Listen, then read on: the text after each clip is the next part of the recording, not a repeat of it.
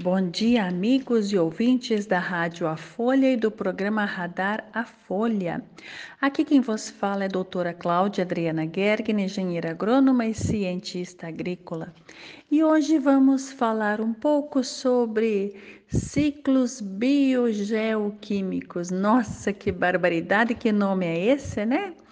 Mas apesar do nome ser comprido, né, um grande nome, é, a gente consegue entender né, facilmente.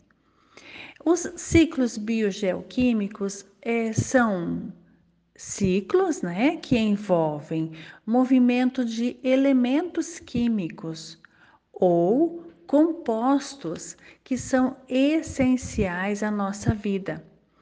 E acontece em condições bióticas e abióticas.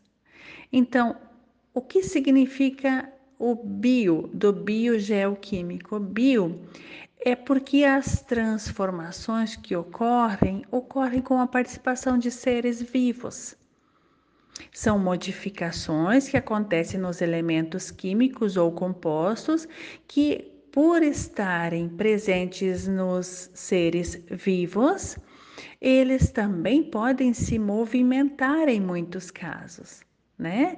É, logo nós vamos ver, por exemplo, é, por que, que tem rochas calcárias que sedimentaram em alguns lugares diferentes, em função da presença nos seres vivos de uma grande quantidade de cálcio e magnésio e que foram depositados ou levados pela água.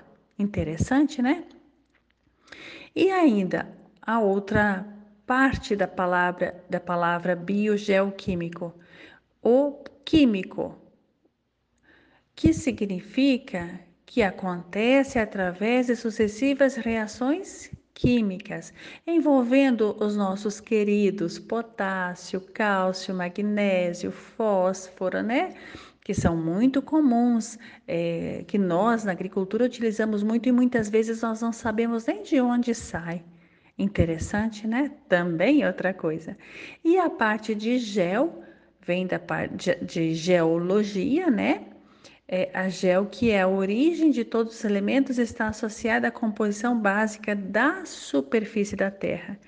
Quer dizer, tudo que faz parte das rochas, do solo, é o que a gente chama de gel. Então, ciclos biogeoquímicos. Estes ciclos fazem com que a concentração de elementos é, seja localizada, né?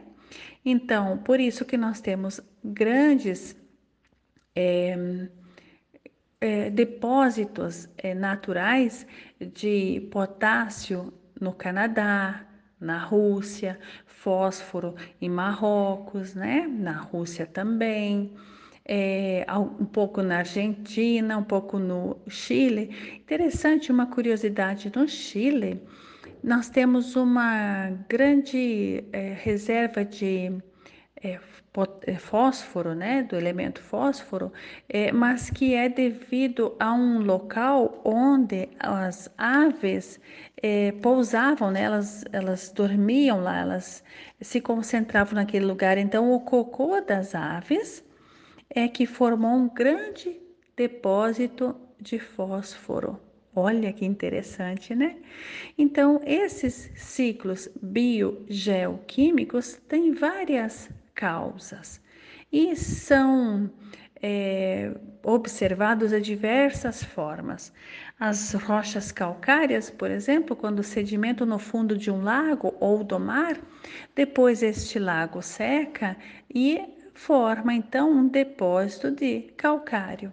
E assim muitas coisas que a gente pode ir descobrindo no decorrer do tempo. É sempre muito bom falar com vocês. Obrigada pela audiência de todos. Um grande abraço e até amanhã.